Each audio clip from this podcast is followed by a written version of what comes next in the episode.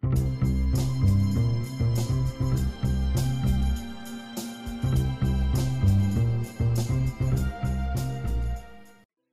毛电台 B Radio，听众朋友们，大家好，欢迎收听今天的节目。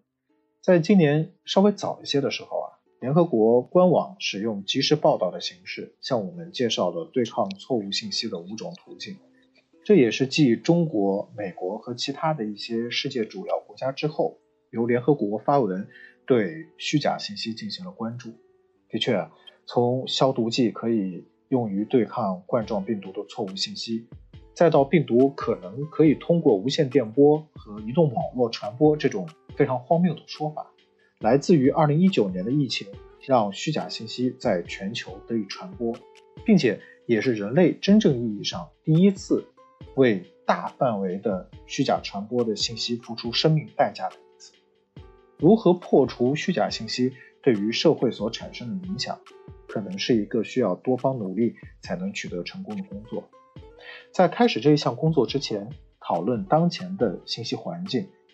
理清信息传播的概念和规律，也许可以让我们迈出对抗虚假信息的第一步。所以在今天的简报电台中，我十分荣幸的可以邀请到许阳先生。许先生从事了多年的传媒和出版的工作，了解一些中国在本世纪初传媒和文化圈故事的人，对许先生一定不会陌生。现在许阳先生已经退休了，但是据我所知，您似乎对信息传播的现象还有一些持续的研究。我再次欢迎您做客我们的节目，也麻烦您向我们的观众来打声招呼，并且谈一谈近几年您在对于信息传播这方面的一些研究的一些心得和自己的一些观察。赵熙好，简报电台的各位听众好，很高兴能有机会来跟赵熙一块儿，非常高兴也很荣幸能。在这儿跟大家探讨一些，分享一些我的观点吧。关于刚才说的错误信息，我觉得这个定义比较好。原来我们特别爱说虚假信息，可能有的时候它还不是一个单纯的虚假信息问题，可能就是不实或者错误。嗯，我觉得这些年我其实已经远离传媒和出版这个行业了，但是我作为一个个人吧，我还对这些。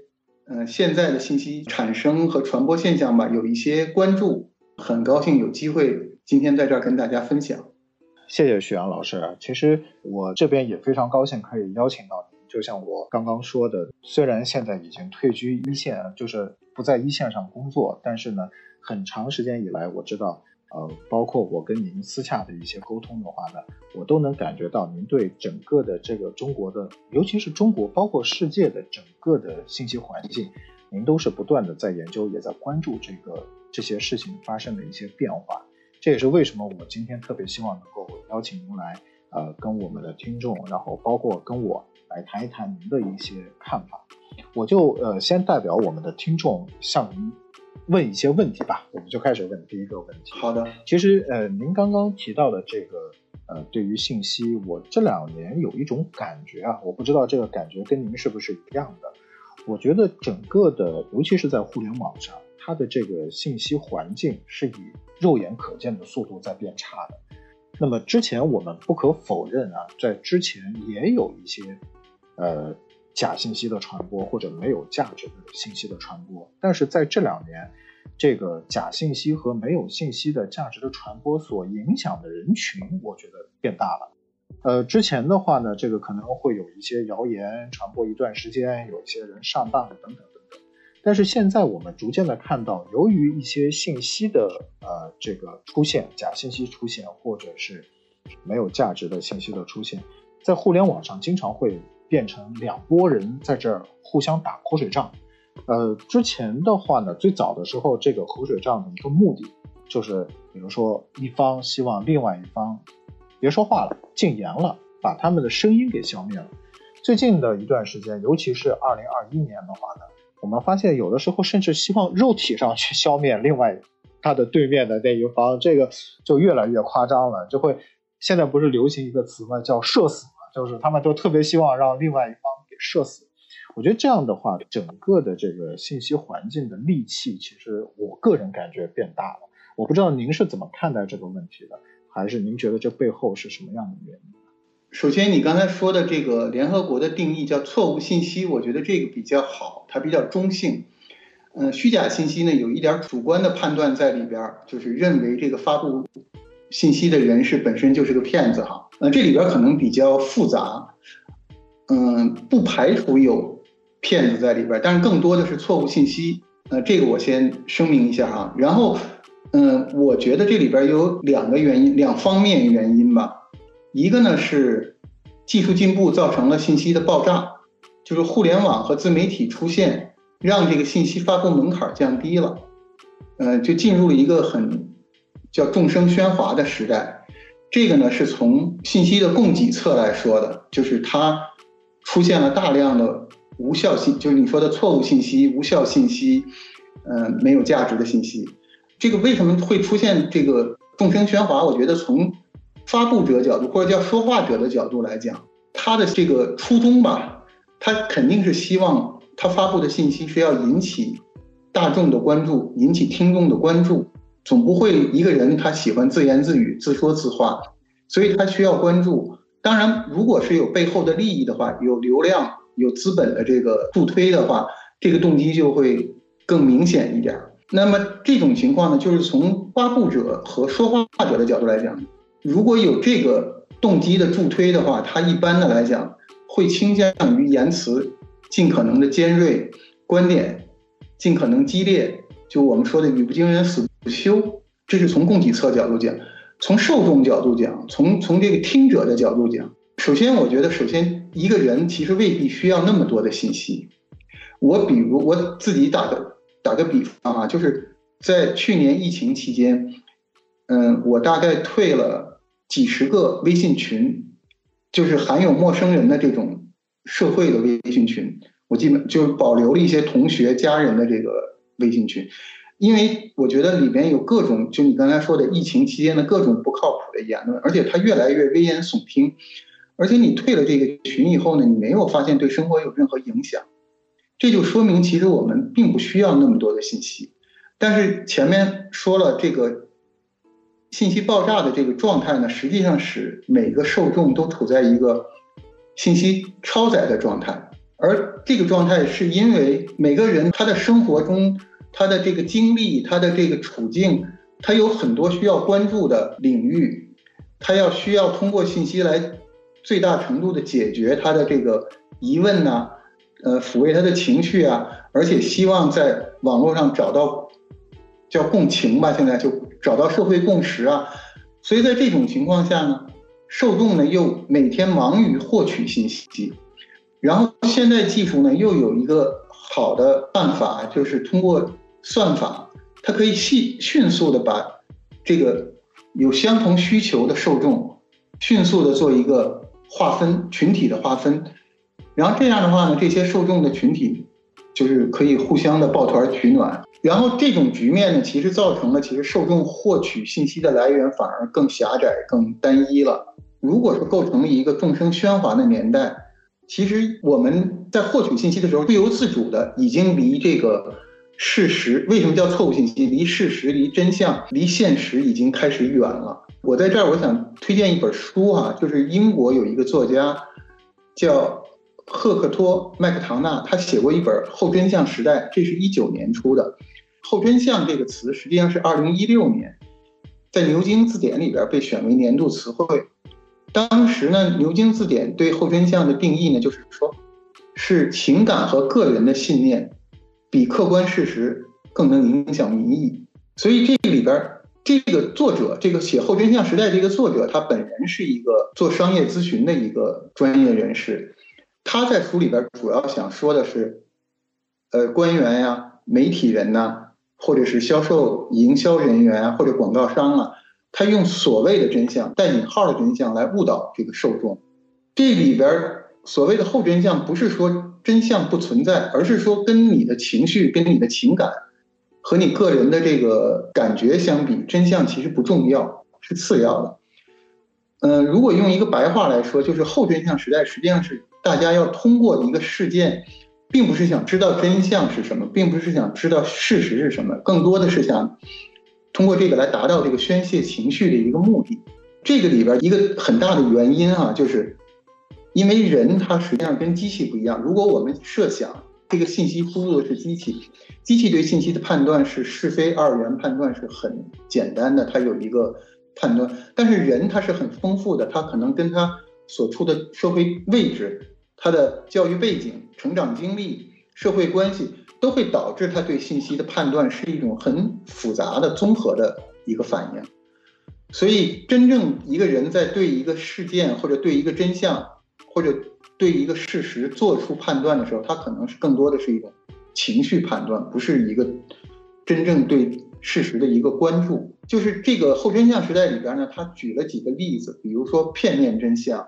比如说主观真相，比如说未知真相等等。呃，就是他不是说这个东西完全，为什么我说错误信息？就它不是完全是假的。但是它可以通过这个截取一部分真相，比如片面真相，后边还有，比如说像未知真相。今天有一个我刚知道的一个事儿，我觉得拿出来分享特别有意思的就是那个艺人圈里边有一个叫中网工委，如果大家不了解，可以去查一下这个。这是一个很一个濮阳的技校毕业的一个人，后来他自己给自己贴的标签是清华的什么文化研究。嗯，媒体传播的一个研究员，然后他注册了一个中网工委，他实际上是一个帮助别人涨粉儿，呃，帮助别人呃收保护费，就有点像黑社会收保护费一样，呃，在艺人圈里很活跃，然后他经常转一些中宣部对不良艺人惩戒的政策呀，转一些什么弘扬正能量的东西。结果呢？他前不久对某个艺人的，我们不说具体名字，对某个艺人的打压或者封杀，居然引起了所有的正规媒体，像澎湃啊，像就是所有的中新网什么都在，甚至于电视台都在转这个中网工委的声明。大家认为这是一个很有强大背景的一个官方号，他也注册了很多很多的矩阵号哈，比如说像趣智新闻呐。像什么国华影视，就名字都听着很大，都有蓝 V 认证。最近刚刚被扒出来的，这就是一个普通的个人，而且这个人是上过诚信黑名单的，是一个老赖。他被限制了很多行为，但是他打着这个旗号封杀了很多艺人，他他自己也有一个艺人名单，然后被所有的一级的官媒大量的转发，然后所有的平台都要下架。都要打码他们点名的这个艺人，这个事儿闹得就很荒唐。这个就是我觉得后真相社会里边的未知真相，它其实也迎合了很多受众的一些，比如说对艺人暴富的不满呀，或者很多情绪吧，对某个艺人的不喜欢呀，或者粉丝的这个这个撕裂呀。但是他自己的这个行为居然骗过了很多的，嗯。一线的媒体就是这么一个情况，所以呢，我想说的就是说，我们其实可以看见，就是因为这个后真相现象，因为这个呃，人们是带着情绪获取信息，带着自己的这个认知判断去获取信息，就导致了很多虚假信息的这个泛滥。表面上看呢，这个是在虚拟空间里边的一个现象。但往往对现实社会呢会有冲击，就是它并不是只停留在虚拟空间。嗯，我们也可以举个例子，就上次关于那个商务部有一个储备物资的一个公告，当时它出于呃冬季运输和这个疫情就多点爆发的这么一个状态吧，就出了一个储备物资的公告，但是会导致现实中就一些城市真的出现了抢购呃物资的囤货。这种现象呢，它的后果就是自媒体的过分的获取了受众的注意以后，导致的后果就是权威机构的公信力丧失，包括这个主导社会共识的这个力量会失效。另外呢，就是有相同观点的人会聚集在一块儿，他们互相的这个有一个强化和激励的作用，就是社会会进一步的撕裂，而且更加极端化。就是人们并不关注真正的问题，也没法对真正问题进行讨论，反而是一种，嗯，越来越极端的情绪，基本就这样。您刚刚聊到的几个例子，其实我都有所耳闻，尤其是这个商务部的那个例子，我觉得也挺有意思的。那次我记得我妈还给我打电话问我要不要也跟着去一块儿去囤点什么米啊，这些什么东西的。我说哎，不用不用，你看这个周围的人怎么样，就买一点就行了，这个也不用那么样。我还想到另外一个例子，现在互联网上流行非常流行一个屁股坐弯了。您觉得这个信息跟屁股有关系吗？或者这个信息的真相跟屁股有关系吗？对，这就是后真相时代。刚才我们说的这么一个情况，就是立场、情感、情绪是第一位的，真相是第二位的。这个实际上是一个挺悲哀的事儿，就是你把事实放在了一边，把真相放在了一边，然后先看你的是不是有共情。嗯，只要是。我觉得那个网站的，就是那个那个你刚才说那 UP 主传的那个东西，实际上他是在迎合一些人的立场，或者迎合一些人的情绪。那么这些人的情绪跟他发生共鸣以后，就是到了一个典型的后真相时代，就是真相不重要，重要的是立场。那像这种以立场为主的，我们现在还是叫它信息。您觉得？呃，就从您这个老媒体人的身份来讲的话，您觉得它还能被称为信息吗？还是我们应该把它换一个字，比如说把它换成叫故事？你比如说《三国志》，它可能是基于史实的提供的一些信息，对吧？我们叫《三国志》是信息，《三国演义》这是一个故事。我们真正的史学家或者想了解那段时间的人。他不会拿《三国演义》来作为 这个去自己做研究的一个工具的。您觉得现在的这个，比如说，就像您刚刚讲的 B 站呀，还有一些其他的这些自媒体上面，他们能叫信息吗？还是只是故事？赵鑫是这样，我觉得它是一个成分问题。呃，因为安邦本身是做这个信息分析的啊，它可能更干货一点，就是任何一个。我们把信息就广广义的说成一个内容吧，这个内容里边一定是带主观色彩的，不可能是百分之百的一个。就是还是我的一个意思，就是机器是可以输出一些没有情感色彩的东西，干货吧叫，就是非常干巴巴的东西。只要是人做的东西，它一定会有。包括我看安邦的报告，包括我看那个内部讨论群的一些内容。它一定有人的主观色彩在里边，只不过成分而已，就是成分就比例比重多少而已。可能有些人就你说的立场，就屁股这块可能占到百分之九十，呃，或者是嗯，我们看到很多那种叫什么很煽情的东西，那个就是他的情绪占了绝大部分。嗯，有一些呢，相对来讲可能立场占了百分之十。客观描述占了百分之九十，但是我觉得没有一个百分之百的不带个人情感色彩的，这个很难。但是对于这个百姓来讲，就是所有的呃，我们现在生活在社会中的百姓来讲，他们可能不会像您这么冷静的去分析这些问题。那么对于他们来说的话，会经常的被这些所谓的。呃，就像您刚刚讲的，会被这种情绪化特别丰富的这些信息给带跑偏了。呃，打一个最简单的比方，他们可能真的去囤货了，或者说是怎么，或者是，呃，你比如说像疫情刚开始的时候，他们也会做一些非常荒唐的事情啊。这些荒唐的事情的时候，有的时候甚至会影响自己的生活，甚至会影响自己的生命。在美国，我们也看到了非常多的这样类似的一个现象。其实我觉得，就是信息的这样的一种混乱，就像您刚刚讲的，这个因为互联网的问题啊，因为种种的问题，信息的混乱现在已经非常切实的影响到我们了，影响到很多的这个包括简报电台的听众了。那么在这种情况下的话呢，我们就是个人来讲，咱们不说什么呃比较比较成熟的研究机构，个人来讲，应该怎么去做一个对于这种信息的辨别？您有什么好的建议吗？对。呃，刚才我说的那些，比如说机构的公信力丧失啊，包括社会共识力量啊，这都是从社会层面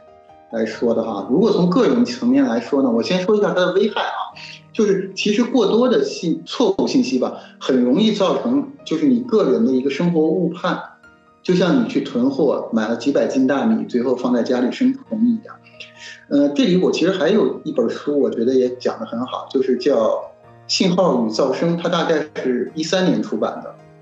这个作者是美国人，他是一个统计学家，叫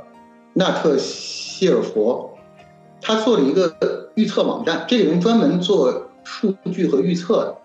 这个人应该是挺神奇的。他在零八年美国大选的时候，他预测对了四十九个州的选举结果。到一二年大选的时候，他整个全部五十个州的选举全预测对了。他其实主要的观点就是，尽管现在出现了大量的过剩信息，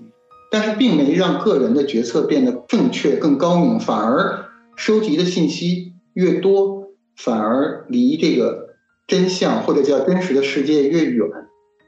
这个原因他说的就是因为真正有用的那部分信息，就是对我们做出判断有用的那部分信息，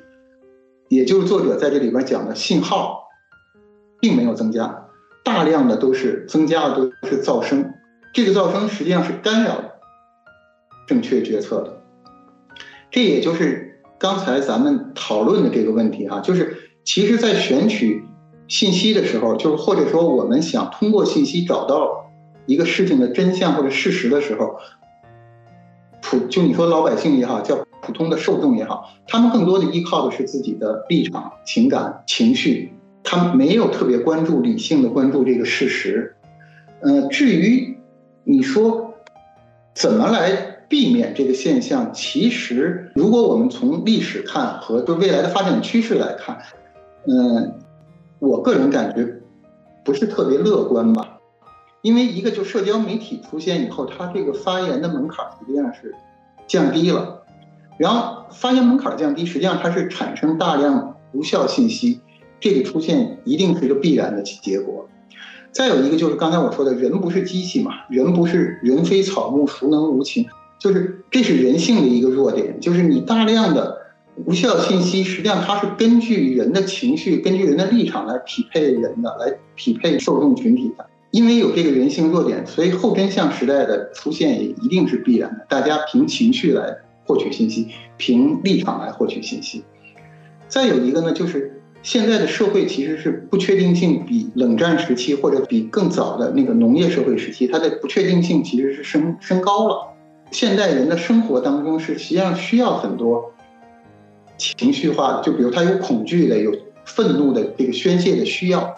我们其实可以看到，最能引起叫互联网的热点也好，叫热点事件，其实基本上最能引起大家关注的，一个是让人恐惧的事情，一个是让人愤怒的事情。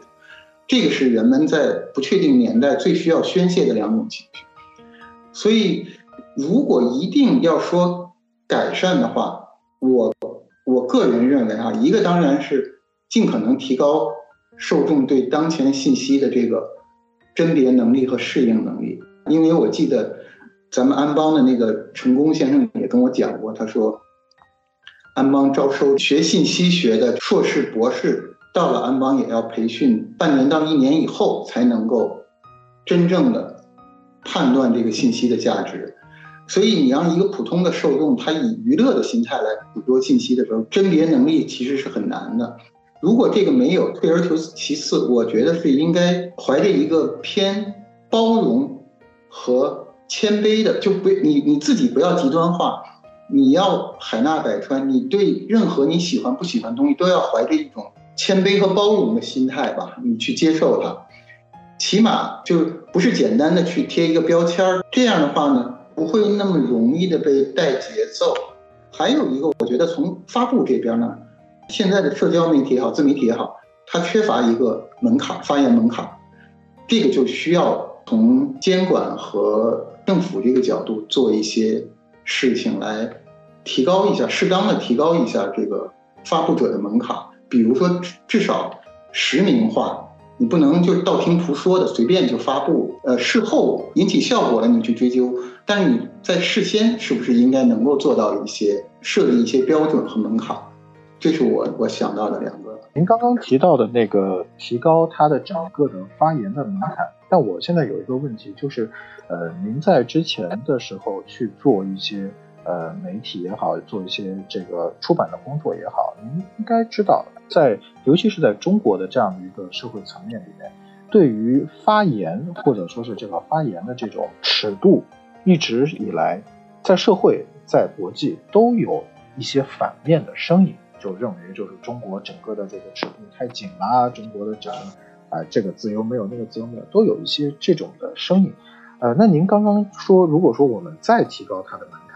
呃，我理解是不是会让这种负面声音更多，还是呃，我们可以有一个更加好的，或者说是更加人性化的处理方法？您能介绍一些，就是在您当时工作的时候的一些心得和经验吗？嗯，我觉得这是两个层面哈，就是你可以有不同的立场，但是你要严肃。可能质疑中国的这个，可能是更多的是不够多元，只允许一种声音，不允许另一种声音。呃，多元是一方面，但是多元的同时，你也不能胡说八道。就是人呢，其实我们跳出意识形态这个事儿，就是人现在生活，其实人是一个很很复杂、很多元的。我举个例子哈，比如现在网络上对立很厉害的，就是前不久吧，就是我看安邦的那个报告里也提到了，就是养狗这个事情。比如说出现了安阳的那个一个行政官员吧，然后他的狗咬伤了一个就是他们小区的居民，然后导致了一个很大的纠纷，最后甚至于导致了整个官场追究的一个一个塌陷，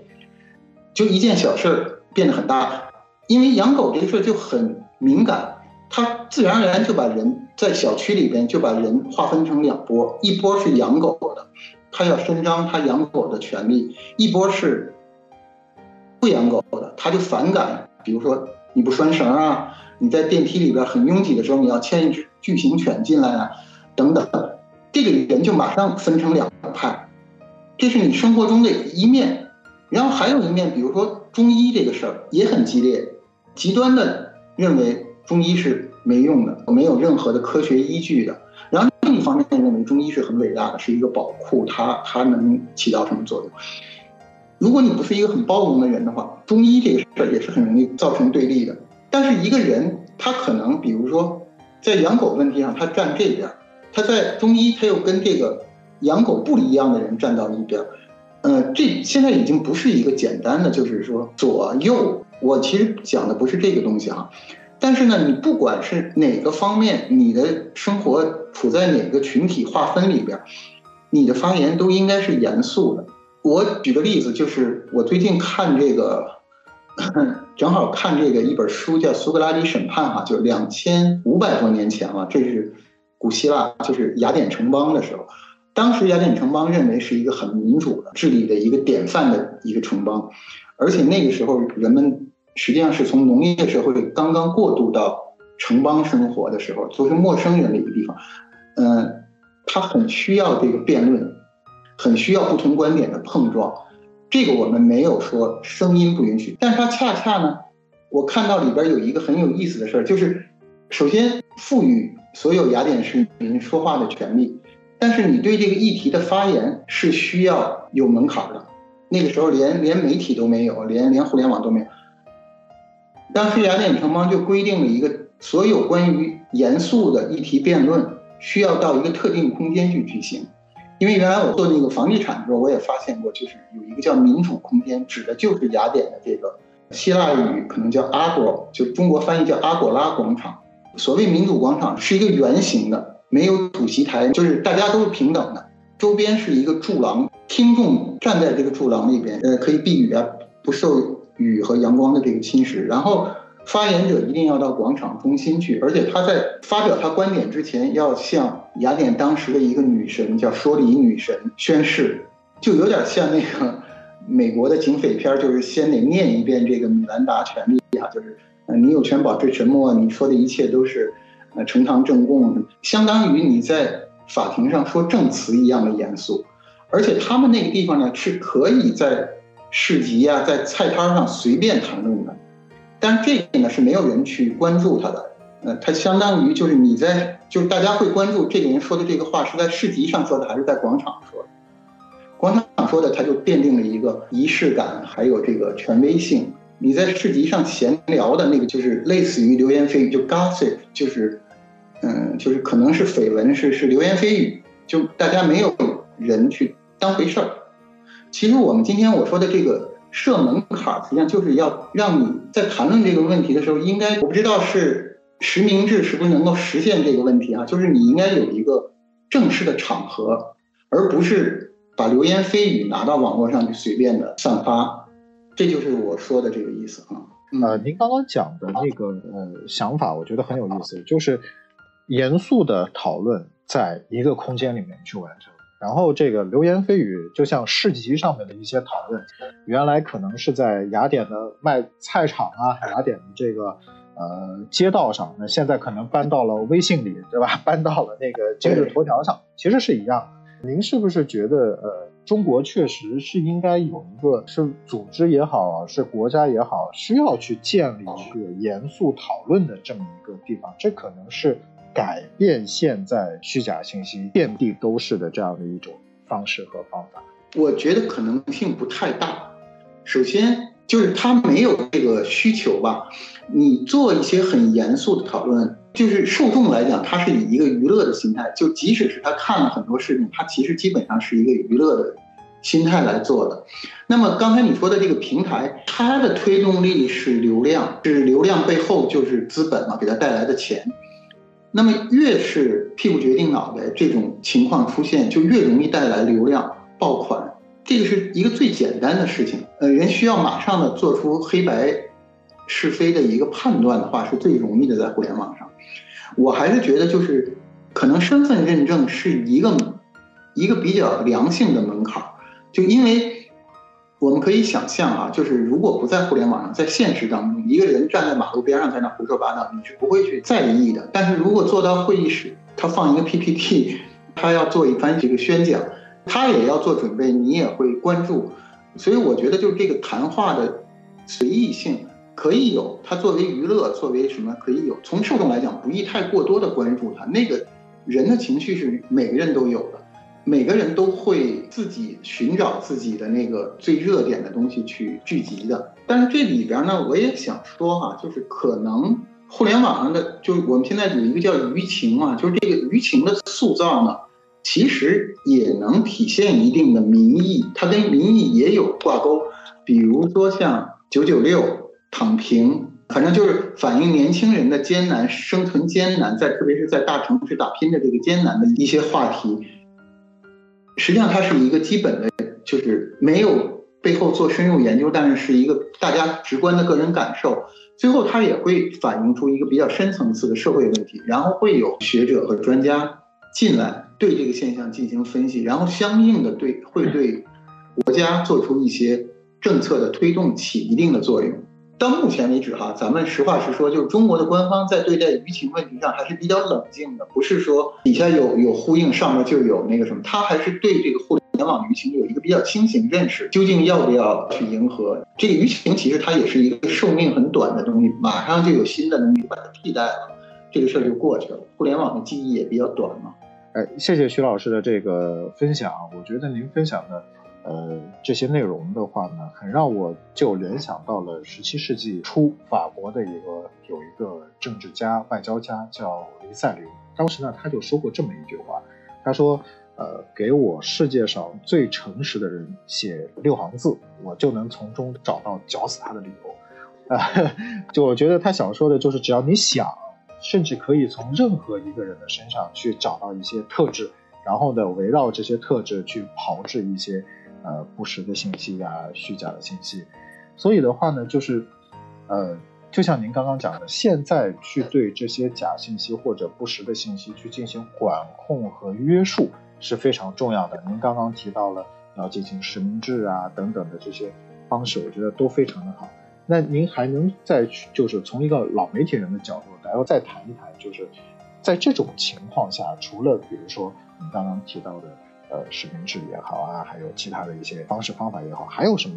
更好的一些办法，让这个人离真相更近一些？我还是刚才说那个人性啊，就是人性如此的话，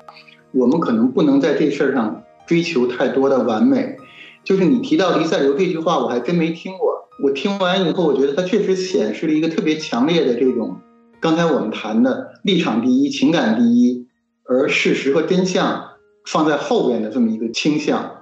这也就是刚才我们谈论的一个很典型的后真相时代特征。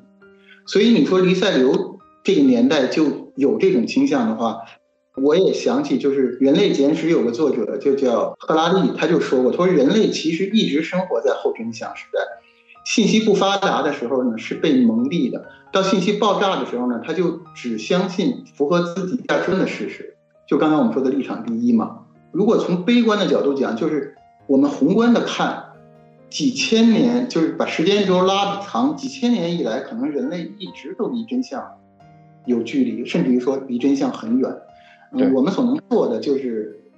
尽可能的拉近这个距离而已。你不可能是，嗯，大家都很理性的，都去对这个错误信息和虚假信息进行剖析和批判，这个可能性不太大。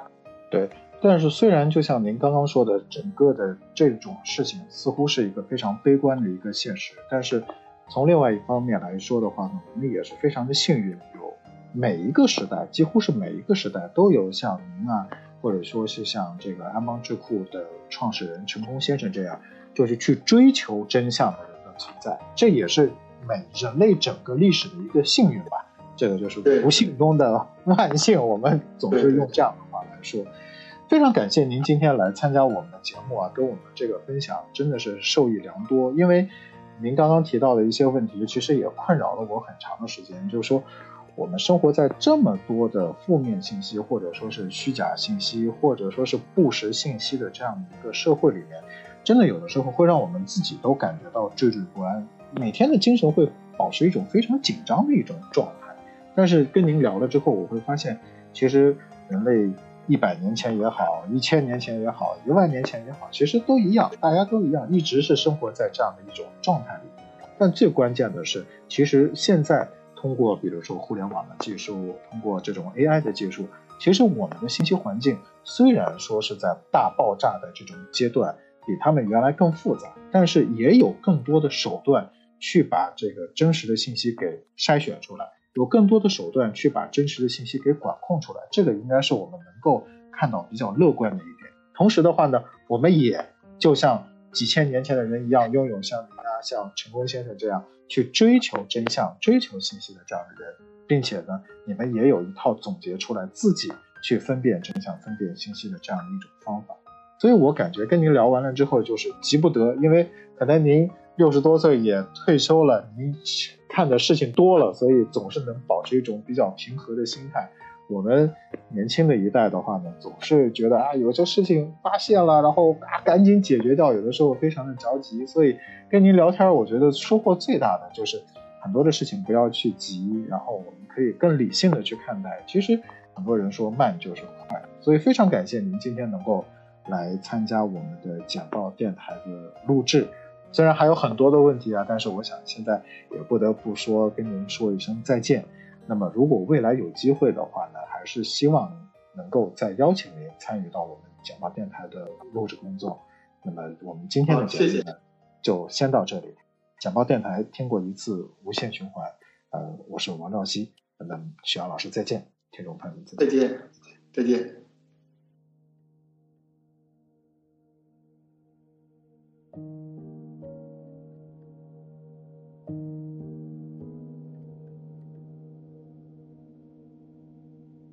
Sunlight dances off the leaves. Birds of red color the trees. Flowers fill with buzzing bees. And places we won't walk. Neon lights shine bold and bright. Buildings grow to dizzying heights. People come alive at night and places we won't walk.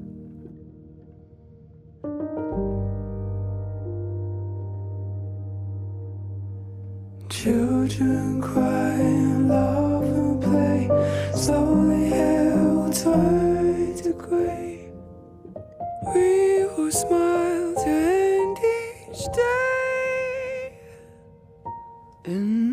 places we